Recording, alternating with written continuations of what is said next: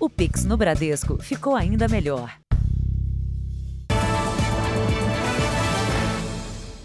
Boa noite. Boa noite. Cresceu o número de pessoas mantidas em cativeiros em São Paulo durante os sequestros relâmpagos.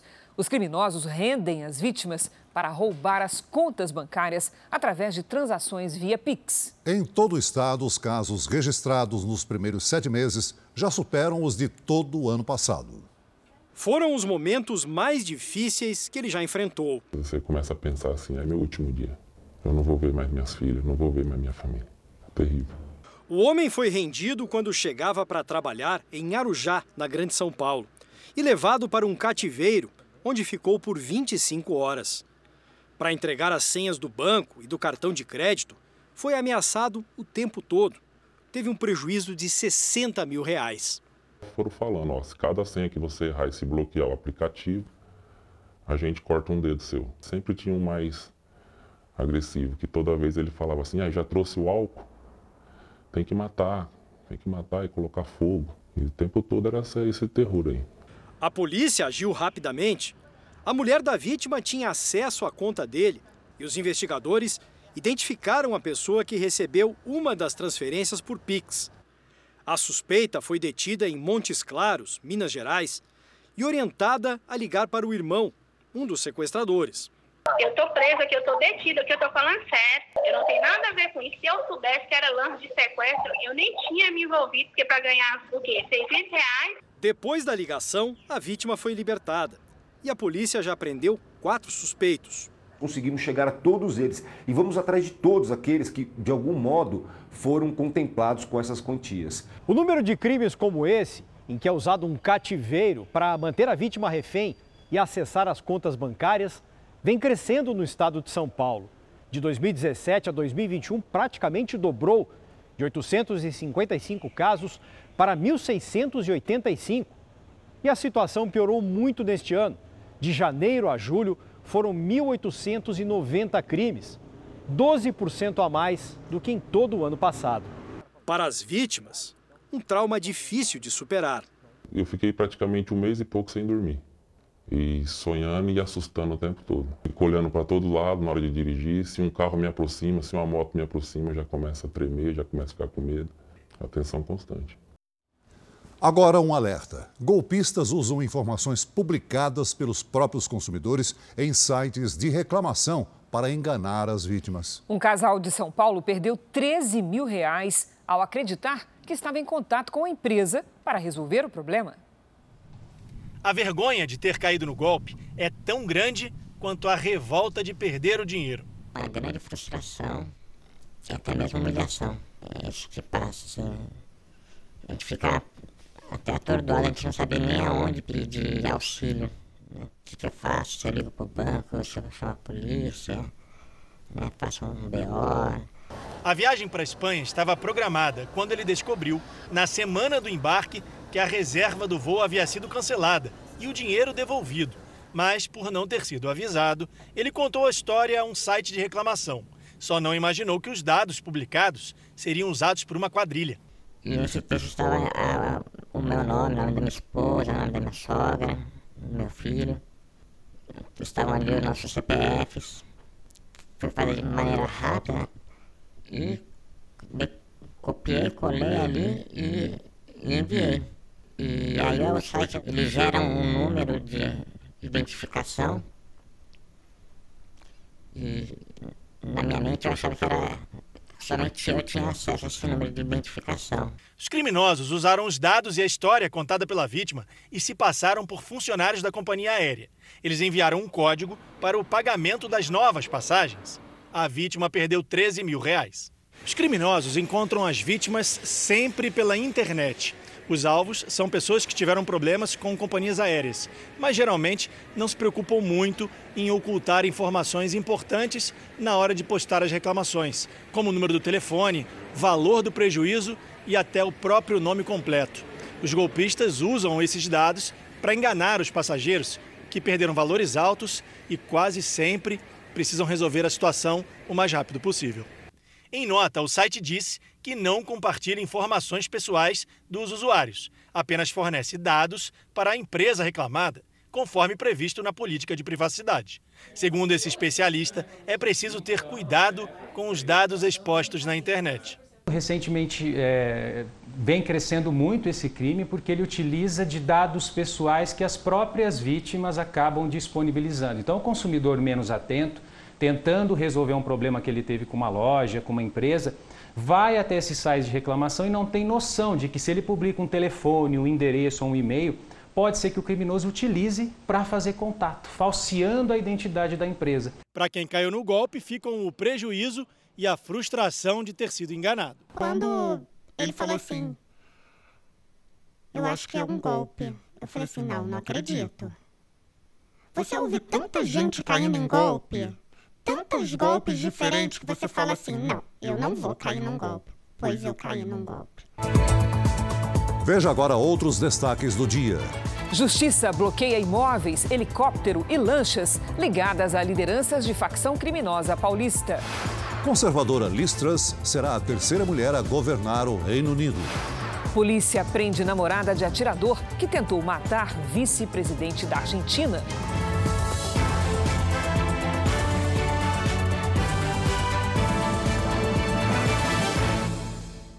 Oferecimento: o Pix no Bradesco está ainda melhor. Experimente. No Rio de Janeiro, criminosos explodiram duas agências bancárias durante a madrugada na Baixada Fluminense. A polícia foi acionada e houve confronto com os assaltantes.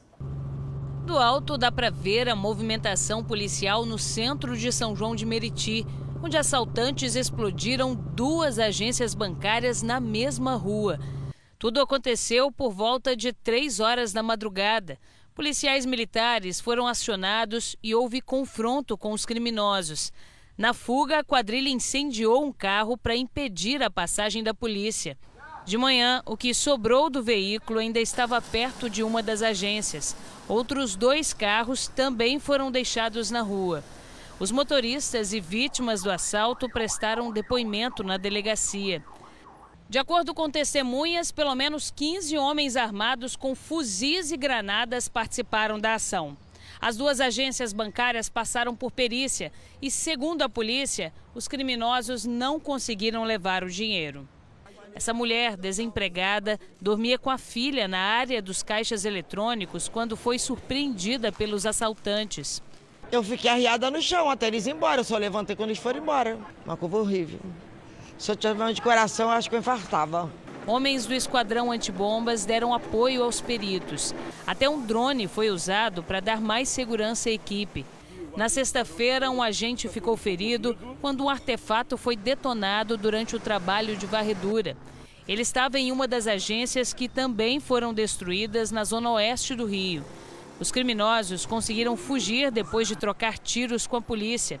De acordo com números oficiais, no ano passado, 10 bancos foram assaltados no Rio de Janeiro. Esse ano, já foram oito roubos a agências bancárias. Em Belo Horizonte, uma idosa foi vítima do golpe do falso sequestro. Os criminosos disseram que estavam com a filha e o neto dela. Um dos suspeitos foi até a casa da aposentada para receber o suposto resgate. O prejuízo foi grande. Dona Mari caiu no golpe do falso sequestro. A voz era idêntica da minha filha. Falou que entrou quatro bandidos armados na casa dela e ela foi sequestrada. E eles estavam ameaçando ela de morte. Se eu não desse o dinheiro, que eles iam matar ela e meu neto. O suspeito é este homem que aparece nas imagens na porta da casa da aposentada. Ele foi até o local com uma máquina de cartão para receber o dinheiro do falso resgate e ainda ficou com o cartão da vítima. A polícia analisa as imagens das câmeras de segurança para tentar encontrar o criminoso. A família suspeita que a quadrilha tinha conhecimento da rotina da aposentada. Ela não, ela não fica sozinha. Justamente o dia que a gente deixa ela sozinha acontecer, isso é muita coincidência. Este especialista em segurança diz que uma das formas de se prevenir do golpe é estabelecer um código entre os familiares. Tem que ser alguma coisa simples para que a pessoa perceba algo errado. Por exemplo, chamar por um apelido que não existe ou usar uma palavra que não seja habitual. Uma palavra-chave, uma comunicação que realmente permita a identificação que você está de fato numa situação que merece maiores cuidados. A família ainda levanta o quanto foi levado da aposentada. Ai, vou ficar alerta. Um ataque a tiros deixou dois mortos e 24 feridos em Porto Alegre. Na mesma noite, uma granada foi arremessada contra um prédio na região central da cidade. A polícia acredita que os casos têm relação com a disputa entre facções rivais. Os atiradores chegaram de carro e dispararam contra quem estava neste bar na zona sul da capital gaúcha. 24 pessoas ficaram feridas e foram encaminhadas para hospitais. Duas morreram no local. Foi uma cena muito triste, assim, famílias gritando, é, pedindo por socorro. A gente imaginou uh, que nossos familiares pudessem estar ali, né? A polícia investiga a relação entre esse ataque e uma outra ocorrência registrada na região central da capital.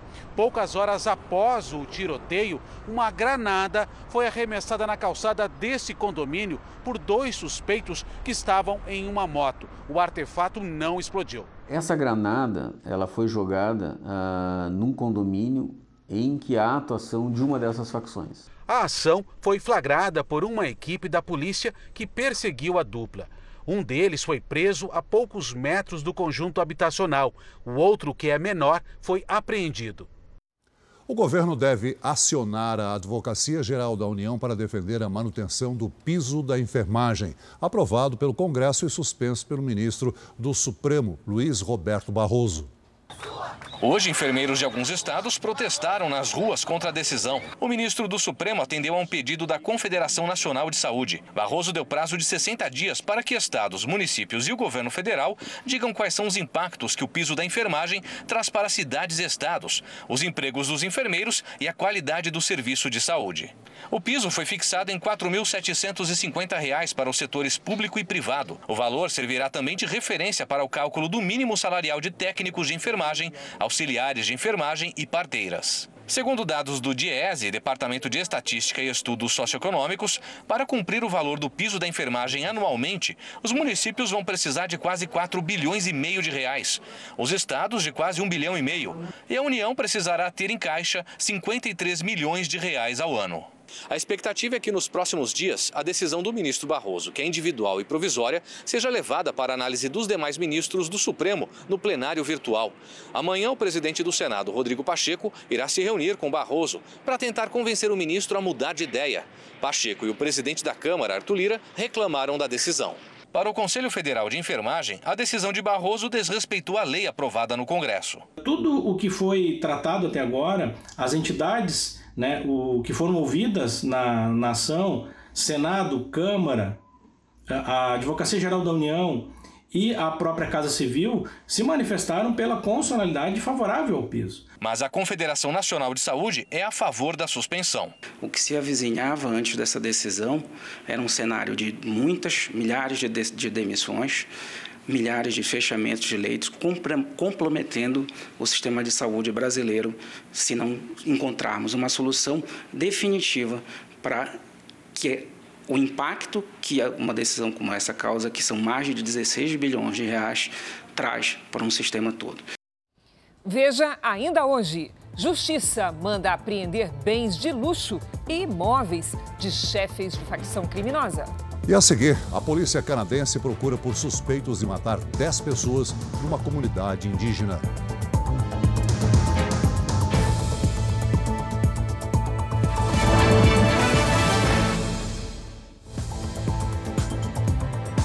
No Canadá, dois suspeitos são procurados por matar 10 pessoas a golpes de faca em ataques a uma comunidade indígena e a uma cidade. Outras 15 ficaram feridas.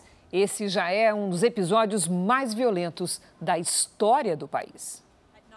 A polícia canadense identificou os suspeitos como Damian Sanderson, de 31 anos, e Miles Sanderson, de 30 anos.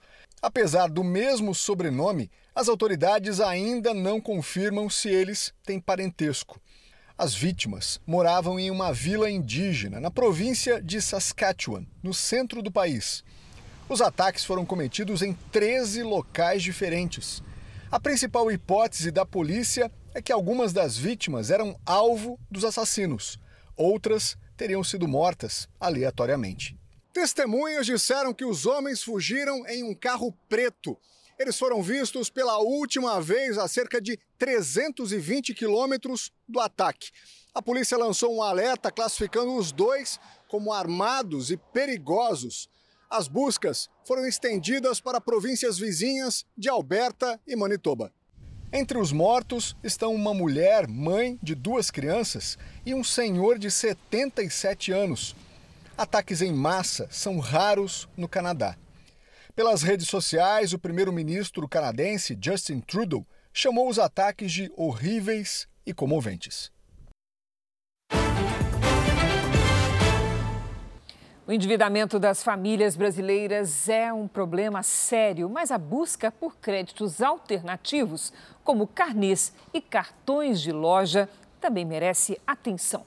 Esse é assunto para a nossa Patrícia Lages, que já está aqui conosco. Olá, Pati, boa noite. O risco é as pessoas se endividarem cada vez mais? Verdade, Cris. Boa noite para você, para o Celso. Boa noite para você de casa. E é aí que a famosa bola de neve dos juros fica cada vez maior a relação dos brasileiros com o crédito tem sido a seguinte: quando o salário não dá para cobrir as contas, as pessoas recorrem ao crédito. Só que esse crédito é mais uma dívida a pagar num orçamento já apertado. Daí a pessoa busca lá outras formas de crédito para pagar o anterior. Resultado: o salário fica cada vez mais curto e quando entra o próximo pagamento, o ciclo todo se repete. Segundo pesquisa de endividamento e inadimplência do consumidor feita pela Confederação Nacional do Comércio de Bens, Serviços e Turismo, 79% das famílias brasileiras estão endividadas. E apesar disso, houve um aumento da procura por carnês e cartões de loja entre as famílias de menor renda. Em muitos casos, isso acontece quando as modalidades mais comuns, como o cheque especial e o cartão de crédito, já não têm mais limite. Ou seja, em vez de diminuir o consumo, as famílias buscam formas de obter mais crédito para continuar consumindo. Agora, o endividamento sem controle vai acabar em inadimplência, não é mesmo, Paty? Como é que se faz para não cair nessa bola de neve que você mostrou agora mesmo? Pois é, Cris, não pode deixar a bola rolar, né? A gente precisa que haja uma mudança de comportamento na forma como o crédito é utilizado. Ter acesso ao crédito é algo positivo, mas ele não deve ser usado como se fosse um complemento do salário. É preciso diminuir as saídas de dinheiro e aumentar as entradas. Ter tudo anotado na ponta do lápis ajuda a fazer esse controle. No QR Code que aparece na tela, você encontra dicas do R7 Renda Extra para te ajudar no equilíbrio do orçamento. Cris. Obrigada, Pati.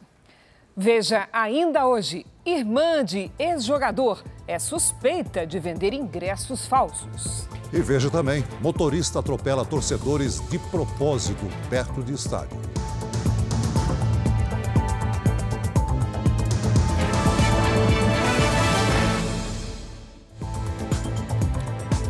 O presidente Jair Bolsonaro vetou o saque em dinheiro do Vale Refeição após 60 dias sem uso. Nós vamos a Brasília com Luiz Fara Monteiro, que tem as informações. Boa noite, Fara. Olá, boa noite, Cris. Boa noite, Celso. A decisão foi tomada após consultas realizadas junto aos Ministérios da Economia e do Trabalho e Previdência. O presidente sancionou nesta segunda-feira a lei que regulamenta o teletrabalho e altera as regras do auxílio alimentação. Um dos argumentos para vetar o saque foi que o valor poderia ser alvo de cobrança de impostos. A medida foi editada pelo governo e enviada ao Congresso Nacional para reforçar a ideia de que o benefício seja utilizado no pagamento de refeições em restaurantes ou estabelecimentos similares e não para outras finalidades, como o pagamento de contas, por exemplo. Agora, cabe ao Congresso analisar se mantém ou derruba o veto presidencial. Cris e Celso. Obrigada, Fara. Vamos saber como é que vai ficar o tempo? Oito municípios de Goiás decretaram situação de emergência por causa das queimadas. E essa condição se repete em outras regiões. É hora da gente conversar com a Lidiane Sayuri. Boa noite, Lid. Secura para valer, hein? Sim, Cris. Boa noite para você, Celso. Boa noite a todos. A quantidade de queimadas aumentou no centro-norte do Brasil este ano. No Pará, a alta foi de 91% em relação ao ano passado. As imagens de satélite mostram poucas nuvens na maior parte do Brasil. E é justamente o tempo seco que favorece os novos focos de incêndio. O dia começou com um alerta no Parque Nacional de Brasília. A fumaça de um incêndio pôde ser vista de vários pontos da cidade. Não chove na capital federal há 120 dias.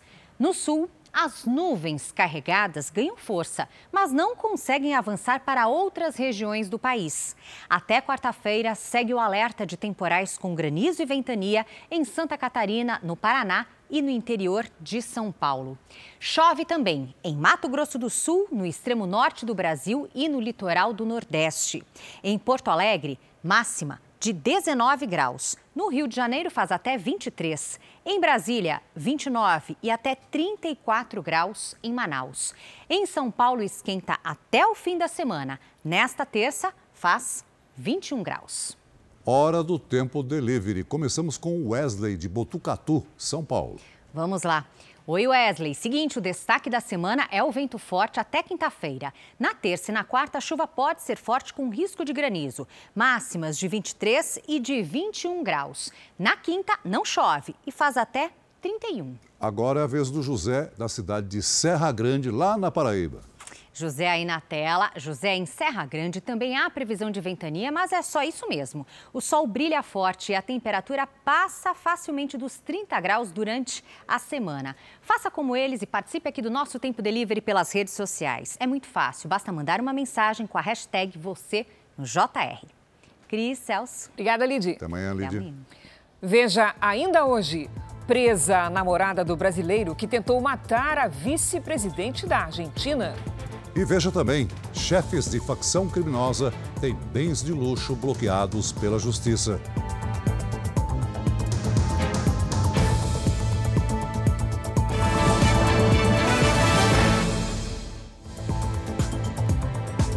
A Rússia afirmou que só vai retomar o fornecimento de gás aos países da Europa quando eles retirarem as sanções econômicas impostas a Moscou por causa da invasão à Ucrânia.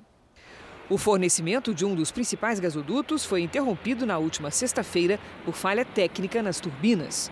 Moscou afirma que as sanções econômicas atrapalham a manutenção da instalação. Para os líderes europeus, a Rússia poderia enviar gás por outras rotas. Na Ucrânia, o último reator em funcionamento da usina nuclear de Zaporizhia foi desconectado da rede elétrica após um bombardeio que danificou uma linha de energia. O ataque acontece em meio à inspeção de segurança da usina por especialistas da Agência Internacional de Energia Atômica da ONU. O local foi ocupado pelo exército russo em março. Em Nova York, nos Estados Unidos, ladrões perseguiram um carro para roubar uma bolsa com equivalente a 100 mil reais. As imagens do ataque lembram os filmes de ação de Hollywood. Testemunhas registraram a perseguição em uma das regiões mais ricas da cidade. Os criminosos estavam em um carro preto. Eles tentam parar com uma batida o carro prateado, que escapa pela calçada. Logo depois, os ladrões conseguem impedir a fuga da vítima. Um deles desce, vai até o outro carro e rouba a bolsa, que desde o início era o objetivo da ação. Os criminosos fugiram. Ninguém ficou ferido. A China aprovou o uso emergencial da primeira vacina nasal contra a Covid-19 em todo o mundo. A vacina é inalada pelo nariz apenas uma vez e tem o objetivo de induzir a imunidade logo na porta de entrada do vírus. Ela será usada como dose de reforço no país. Segundo as pesquisas, o imunizante fabricado por um laboratório chinês é eficaz, inclusive contra a variante Omicron. O Jornal da Record faz uma pausa para o horário eleitoral. Voltamos logo em seguida com outras notícias do dia e a reportagem sobre o bloqueio de mais de 80 milhões de reais de uma organização criminosa. Até daqui a pouco.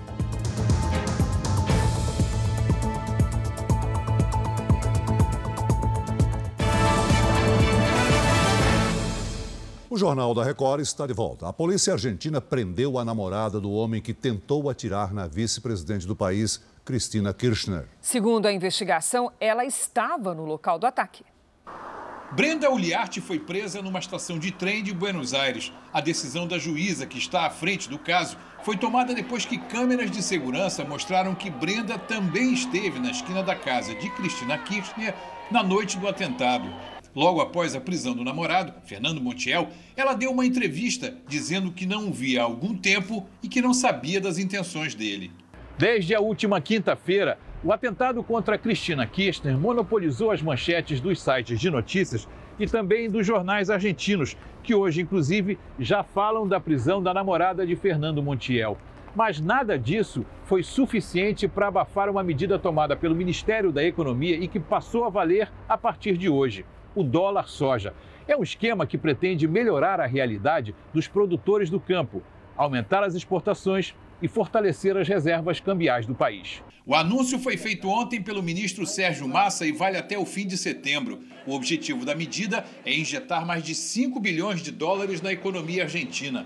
Na prática, a Argentina tenta convencer os agricultores a vender soja em uma taxa fixa de dólar. O governo de esquerda de Alberto Fernandes quer criar reservas de moeda americana para abater uma dívida de bilhões de dólares com o Fundo Monetário Internacional. O administrador Gustavo Pêrego diz que o governo não vai conseguir todo este dinheiro. Além disso, para ele, o dólar soja não vai ter o impacto que force a baixa no preço dos alimentos. E o país deve fechar o ano com 100% de inflação. As pessoas na feira vão sentir é que possivelmente a inércia de aumento de inflação mês a mês é, se freia um pouco, mas a inflação em si vai estar em 100% igual. Marta Velarde sabe bem o que isso significa. Dona de um pequeno mercado, ela diz que os preços dos produtos que compra dos fornecedores sempre acompanham o dólar quando ele sobe mas nunca caem quando a moeda americana está em queda. Essa mudança pode favorecer os grandes supermercados que compram produtos do campo no atacado, mas não a nós, que somos pequenos comerciantes, afirma. Nas ruas, o anúncio do dólar soja também não trouxe muito entusiasmo. Este homem diz que é preciso mudar a política econômica e diminuir os gastos públicos. O governo parece que não tem rumo, nem o encontra. É como um barco sem leme, desabafa ele. É como um barco sem timão. E no Chile, a população rejeitou o texto da nova Constituição. Foram mais de 60% de votos contra.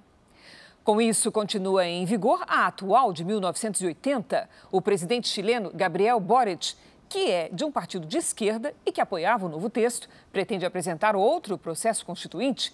Essa foi a primeira votação obrigatória no país desde 2012.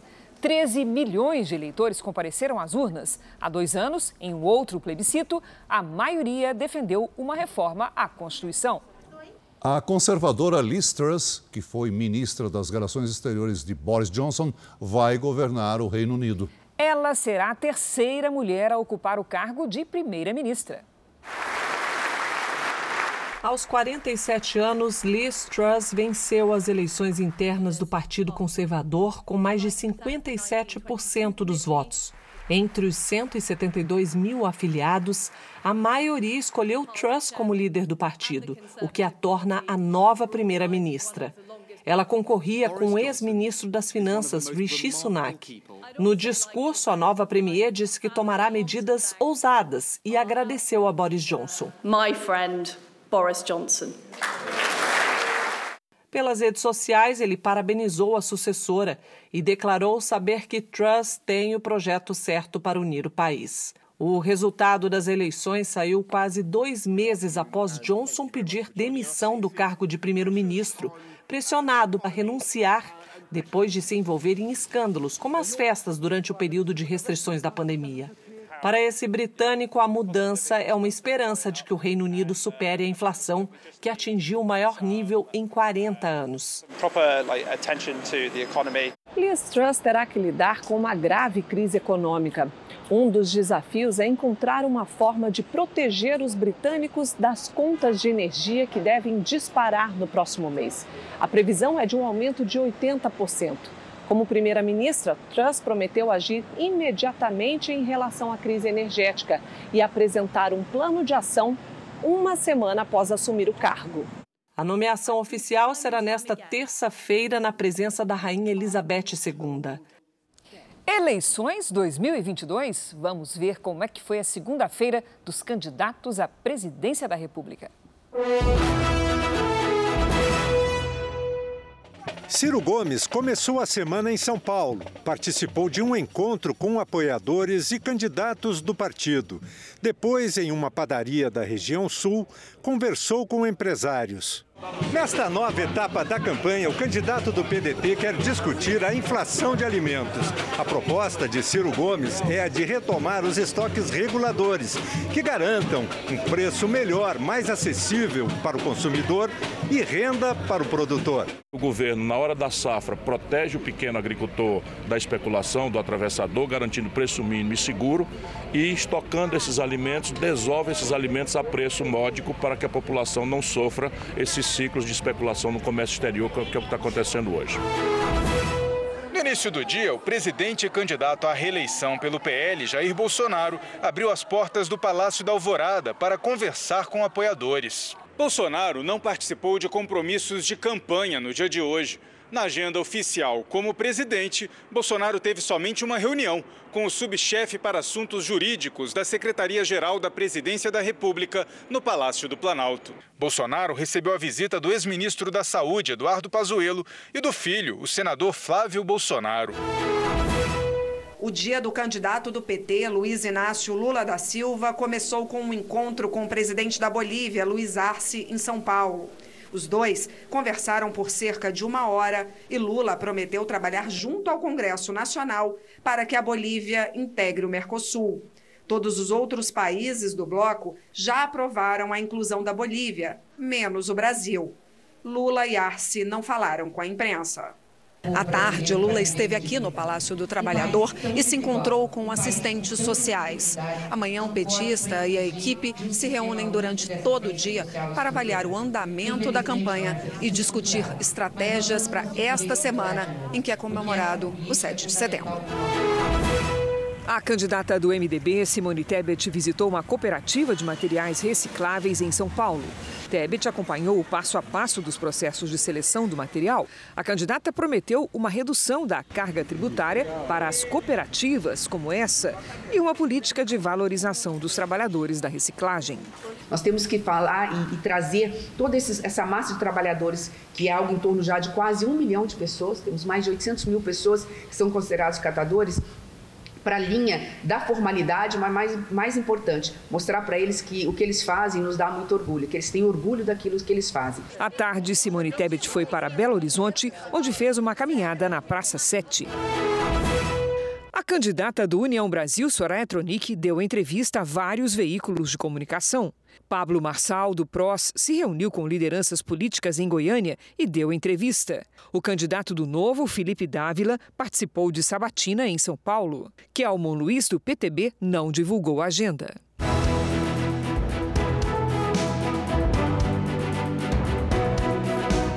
Os candidatos ao governo de São Paulo trataram de temas como emprego e assistência social. O candidato do Republicanos, Tarcísio de Freitas, passou o dia na capital paulista. No fim da manhã, o candidato esteve neste centro de acolhimento temporário para famílias em condição de vulnerabilidade na região central. Depois da visita, que foi fechada aos jornalistas, Tarcísio de Freitas falou sobre os planos para a área social do Estado. Olha, primeiro, a gente precisa investir na estrutura de acolhimento. Né? Nós temos que acolher essas pessoas. Segundo, trabalhar na questão da moradia. Né? Proporcionando aí a provisão direta, as parcerias público-privadas e os aluguéis sociais. E terceiro, a gente tem que trabalhar na capacitação profissional. À tarde, o candidato gravou programas para propaganda eleitoral. À noite, Tarcísio faz uma palestra para investidores. O candidato do PSDB à reeleição, Rodrigo Garcia, foi ao Memorial da América Latina, onde participou de um encontro com gestores do Banco do Povo. Garcia falou sobre crédito a empreendedores. Disse que vai dobrar a capacidade de investimento e que vai apoiar a qualificação profissional para gerar mais empregos. Nós vamos começar a qualificar os empregados e os, as pessoas em São Paulo dentro das próprias empresas. O Estado vai pagar uma bolsa, vai oferecer o curso dentro da empresa para que ele saia desse curso empregado. Então são várias ações novas para que a gente gere emprego e renda no Estado de São Paulo, sempre lembrando que quem gera emprego é a iniciativa privada. Depois, o candidato do PSDB participou de caminhada em Itapevi, na Grande São Paulo. Fernando Haddad, candidato do PT, participou de uma reunião com o presidente da Bolívia, Luiz Arce, em São Paulo. À tarde, esteve com representantes da Frente Nacional de Defesa do Sistema Único de Assistência Social. Uma das coisas mais importantes que o Estado tem para fazer é organizar o Sistema Único de Assistência Social. Aqui na capital, o número de pessoas em situação de rua é o triplo de cinco anos atrás. E, no, e esse fenômeno está acontecendo também nas cidades do interior. O candidato do PDT, Elvis César, disse que vai intensificar os encontros com os eleitores. Hoje tinha na agenda participações em programas de televisão e rádio. Ele comentou a possibilidade de crescer nas pesquisas de opinião perspectiva é real. O que, a, o que as pesquisas nos mostram é o seguinte: cada vez mais somos conhecidos, mais a gente converte aceitação, apoio. Isso tem mostrado, inclusive, na pesquisa é, espontânea. Vinícius Poit, do Novo, deu entrevistas para rádio e TV e participou de uma caminhada em Ribeirão Preto, interior do estado. O ministro do Supremo, Edson Fachin, tomou hoje decisões liminares, ou seja, provisórias, que restringem decretos do presidente Bolsonaro sobre a compra e a posse de armas. Numa das ações, o ministro determina que a posse só pode ser autorizada a quem demonstrar razões profissionais ou pessoais para isso. A aquisição de arma de uso restrito só pode ser autorizada por motivo de segurança pública ou defesa nacional. Faquim justifica as decisões a poucas semanas das eleições com o que chamou de risco de violência política. Mais um cão pode ter morrido intoxicado depois de consumir petisco da fabricante Bassar. Desta vez, o caso foi em Belo Horizonte. Uma rede de pet shops que embala e revende os petiscos fornecidos pela empresa também vai analisar lotes do produto. Os três cães desta casa passaram mal, mas sobreviveram. Eles continuam em tratamento e se recuperam aos poucos. Os dois que não resistiram são lembrados com fotos na parede. Nesta entrevista, as tutoras mostram o e-mail que enviaram em 4 de agosto para a loja que vendia os petiscos. Na mensagem, elas relatam a intoxicação dos animais. A empresa respondeu cinco dias depois, informando que aguardaria o laudo do fabricante. Tem relatos de animais que morreram antes dos nossos, sabe?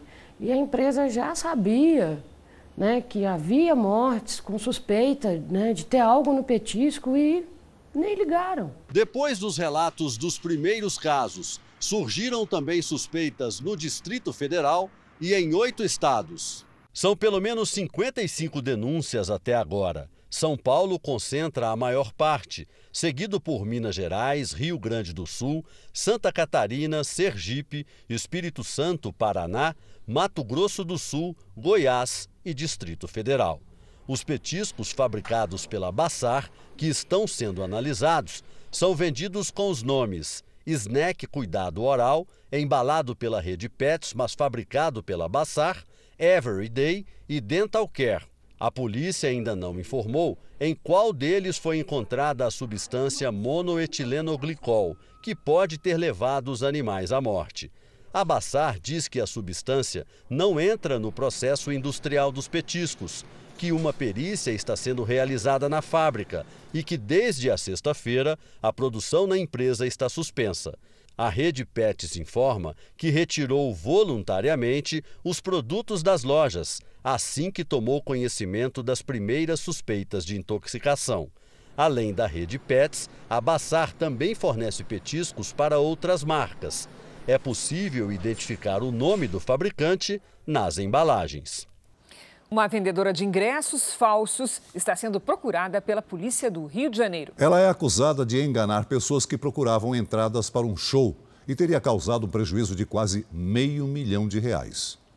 Os policiais estiveram no prédio de Lívia da Silva Moura para cumprir o mandado de prisão. No apartamento foram apreendidos ingressos falsificados, mas ela não foi encontrada.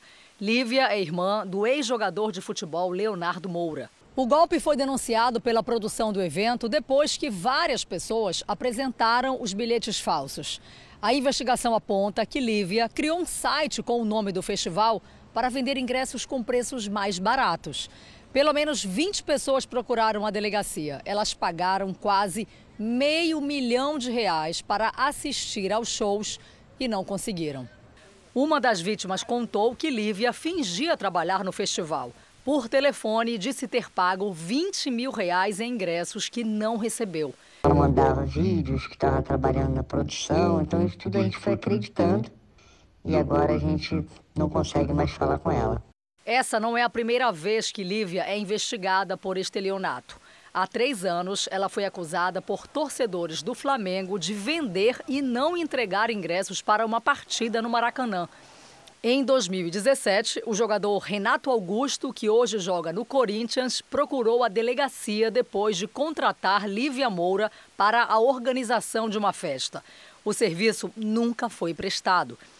Pelas redes sociais, Léo Moura disse que as denúncias são problemas da irmã e que não compactua com isso. A justiça determinou o bloqueio das contas da suspeita. O Jornal da Record não conseguiu contato com a defesa de Lívia da Silva Moura. Em Salvador, um motorista jogou o carro contra um grupo de torcedores na porta do estádio. O atropelamento aconteceu durante uma briga entre as torcidas organizadas rivais de Vitória e Bahia. A ação foi registrada por uma pessoa que passava na hora da briga. Em marcha ré e em alta velocidade, o motorista do carro azul avança contra um grupo de torcedores e foge em seguida. Três pessoas foram atropeladas. A confusão aconteceu próximo ao estádio Manuel Barradas, em Salvador. 54 pessoas foram detidas. Com os suspeitos, foram apreendidas armas e drogas. O dono do carro e autor do atropelamento foi identificado, mas está foragido. A confusão aconteceu antes do jogo entre o Vitória e o ABC, válido pela Série C do Campeonato Brasileiro. Segundo testemunhas, a briga envolveu as torcidas organizadas do Vitória e do Bahia. O encontro teria sido marcado pela internet. Uma das vítimas já recebeu alta, as outras duas seguem internadas. Em nota, os clubes baianos lamentam o episódio e pedem mais segurança. A polícia diz que as rondas em dias de jogo foram intensificadas. Procurado, o Superior Tribunal de Justiça Desportiva diz que atua apenas em infrações ocorridas dentro dos estádios. O Ministério Público avalia medidas para responsabilizar as torcidas organizadas. A Justiça de São Paulo decretou a apreensão de 40 imóveis, duas lanchas e um helicóptero que pertenceriam a dois líderes da facção criminosa PCC, assassinados nos últimos meses. Os bens estão avaliados em mais de 80 milhões de reais. A investigação da Polícia Civil de São Paulo identificou um helicóptero, duas lanchas de alto padrão e mais de 40 imóveis. Tudo teria sido adquirido com o dinheiro do crime organizado é uma das maiores ações é, de lavagem de dinheiro da Polícia Civil do Estado de São Paulo, por causa da quantidade de imóveis. Então foi um, um belo golpe para o pro crime organizado. Os bens que estariam em nome de Laranjas seriam, na verdade, propriedade de Anselmo Bechelli Santa Fausta, considerado um líder da facção, executado dentro do carro em novembro do ano passado, e de Cláudio Marcos de Almeida, conhecido como Django, encontrado morto em janeiro debaixo de um viaduto da capital paulista. O métier do Django e do Anselmo já era notório que era o tráfico ilícito de entorpecentes. Então esse dinheiro é proveniente disso. Os bens estão avaliados em cerca de 80 milhões de reais. O bloqueio decretado pela justiça é considerado fundamental pela polícia para que o dinheiro não volte para a organização criminosa. Com o bloqueio deles, a gente impede que, o, que os suspeitos é, vendam esses imóveis, passem esses imóveis para frente. Então, a, a, nossa ideia agora é que a justiça depois faça um leilão desses bens e esse valor seja revertido para o Estado. Essa edição termina aqui e à meia-noite e meia tem mais Jornal da Record. Fique agora com as emoções da série Reis. E logo em seguida, você assiste a Amor Sem Igual. Ótima noite para você. Boa noite.